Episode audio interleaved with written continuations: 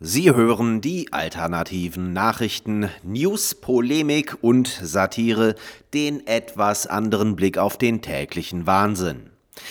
Heute geht es um den sicher bevorstehenden Untergang Deutschlands und um jemanden, der hofft, diesen noch aufhalten zu können. Ökodiktatur. Das Tor zur Hölle wurde mit einem am vergangenen Donnerstag veröffentlichten Beschluss des Bundesverfassungsgerichts vom 24. März sperrangelweit aufgestoßen.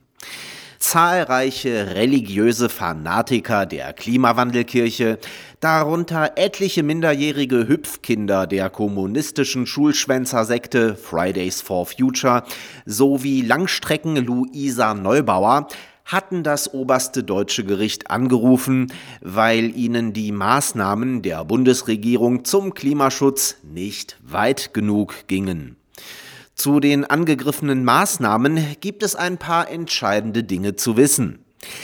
Dass menschlicher CO2-Ausstoß zu einer Erwärmung des Weltklimas führt, ist nur eine Theorie. Eine von vielen, wohlgemerkt, jedoch die einzige, über die öffentlich gesprochen wird, und das stets mit der Frequenz einer Stalin-Orgel und der Lautstärke einer detonierenden Atombombe. Dabei gibt es für diese Theorie keinen wissenschaftlich seriösen Beleg dafür, dass CO2 die Ursache der Klimaerwärmung wäre, es handelt sich nur um Computermodellrechnungen mit unbewiesenen und sehr wahrscheinlich falschen Annahmen. Sämtliche Voraussagen der Klimaalarmisten haben sich bisher nämlich als falsch erwiesen. Und wenn man mit diesen Computermodellrechnungen von heute an zehn Jahre rückwärts rechnet, kommt dabei nicht der Zustand von vor zehn Jahren heraus. Kein Wunder, denn wenn man bei solchen Computermodellrechnungen nur einen einzigen Parameter, in diesem Fall den CO2-Gehalt der Atmosphäre, in Betracht zieht, was so gehandhabt wird, da mangels staatlicher Gelder in keine andere Richtung mehr geforscht wird, dann kommt dabei logischerweise was heraus? Richtig, dass die Erdtemperatur mit dem CO2-Gehalt der Luft zusammenhängt. Dass eine solche Methodik wissenschaftlich mehr als unsauber ist, dürfte jedem einleuchten, der weiß, dass Wissenschaft bedeutet, in alle Richtungen zu forschen. Das Klima ist ein hochkomplexes, chaotisches Gebilde, das von zahllosen bekannten und auch unbekannten Faktoren beeinflusst wird, von denen CO2 nur einer ist und wahrscheinlich noch nicht mal der bedeutendste. Es gab schon Zeiten, in denen der CO2-Gehalt der Luft ein Vielfaches der heutigen Menge betrug und das ganz ohne menschliches Dazutun und vor allem ohne dass der Planet verglüht ist. Seriöse Aussagen über die Entwicklung des Klimas können nur bei einer Langzeitbetrachtung getätigt werden. Und diese Spanne beträgt nicht, wie in der aktuellen Debatte, gerade mal 200 läppische Jahre, in denen die Erdtemperatur um einen Grad gestiegen ist, sondern mindestens 2000 Jahre, besser noch 10.000 Jahre. Ungeachtet dessen zerstört unsere Regierung mit ihrem Ökologismus das Fundament unseres Wohlstands und damit die Zukunft unserer Kinder, um CO2 einzusparen. Führen wir uns mal die nackten, kalten Zahlen vor Augen. CO2 ist ein Spurengas und sein Anteil an der Erdatmosphäre beträgt gerade mal 0,038 Prozent. Ein Witz schon an der Stelle. Jetzt kommt's. Davon sind 96 Prozent natürlichen Ursprungs, nur 4 Prozent sind tatsächlich die Folge menschlicher Emissionen, also 0,00152 Prozent der Erdatmosphäre. Der größte Witz kommt aber erst noch. Der Anteil Deutschlands an diesen 0,00152 Prozent beträgt nur 2 Prozent. Also ist Deutschland für CO2 verantwortlich, das gerade mal 0,00003 Prozent der Erdatmosphäre ausmacht. Mit anderen Worten, Es würde kaum einen messbaren Unterschied machen, wenn Deutschland gar nicht existierte. Und das könnte bald schon der Fall sein. Das Bundesverfassungsgericht hat den Beschwerdeführern in weiten Teilen zugestimmt. Jeder sollte sich diesen Beschluss vollständig im Wortlaut durchlesen. Wir empfehlen allerdings, das vor dem Essen zu erledigen, dann verdirbt die Lektüre einem lediglich den Appetit für die nächsten fünf Tage. Wer den Leichtsinn aufbringt, sich das Elaborat feinsten Juristensprechs nach einer fulminanten Mahlzeit zu Gemüte zu führen, könnte Gefahr laufen, sich sein Essen noch einmal, naja, durch den Kopf gehen zu lassen. Wir beschränken uns aus Zeit- und Platzgründen auf einen Kernsatz. Zitat von diesen künftigen Emissionsminderungspflichten ist praktisch jegliche Freiheit potenziell betroffen, weil noch nahezu alle Bereiche menschlichen Lebens mit der Emission von Treibhausgasen verbunden und damit nach 2030 von drastischen Einschränkungen bedroht sind. Zitat Ende.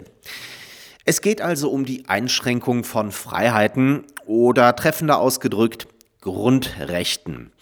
Das kennen wir doch inzwischen schon recht gut dank der Greisengrippe. Viele Kritiker der Maßnahmen warnen schon lange davor, dass man uns gerade mit einer herbeigetesteten Pandemie an massive Grundrechtseinschränkungen gewöhnt, damit der Übergang vom Corona-Lockdown zum Klimalockdown fließend und widerstandsfrei verläuft. Diese Menschen bezeichnete man bisher als Verschwörungstheoretiker oder gar Schlimmeres. Immerhin ist das von allen anfänglichen Verschwörungstheorien, die in den letzten 14 Monaten peu à peu bittere Realität wurden, die erste mit Persilschein vom Bundesverfassungsgericht. Ein Hoch auf unsere Rechtsstaatssimulation. Dabei folgt man hier nur einer bewährten deutschen Tradition. Der Großteil der Teilnehmer an der Wannsee-Konferenz waren nämlich die Top-Juristen des Dritten Reichs, um sicherzustellen, dass die Beschlusslage auch rechtlich wasserdicht ist. Nun hatte man in Karlsruhe bereits vor einigen Jahren den Ruin Deutschlands längst beschlossen, nämlich mit dem Durchwinken der verfassungswidrigen Euro-Rettungsmaßnahmen. Doch wollte man wohl auf Nummer sicher gehen und hat nun der zukünftigen Kanzlerin Baerbock die verfassungsrechtliche Grundlage für die Errichtung einer Ökodiktatur geschaffen. In Sachen Untergang setzen Freislers Erben augenscheinlich auf den totalen Overkill. Wenn nötig, totaler und radikaler, als wir ihn uns heute überhaupt erst vorstellen können. Unumstritten daneben.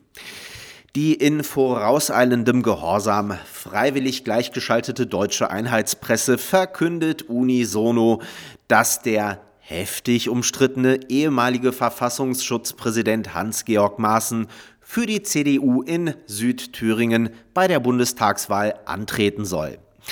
Maaßen wurde am Freitagabend bei einer Vertreterversammlung in Suhl von vier CDU-Kreisverbänden mit großer Mehrheit als Direktkandidat nominiert. Der 58-Jährige erhielt 37 von insgesamt 43 Stimmen und setzte sich damit klar gegen einen Mitbewerber durch.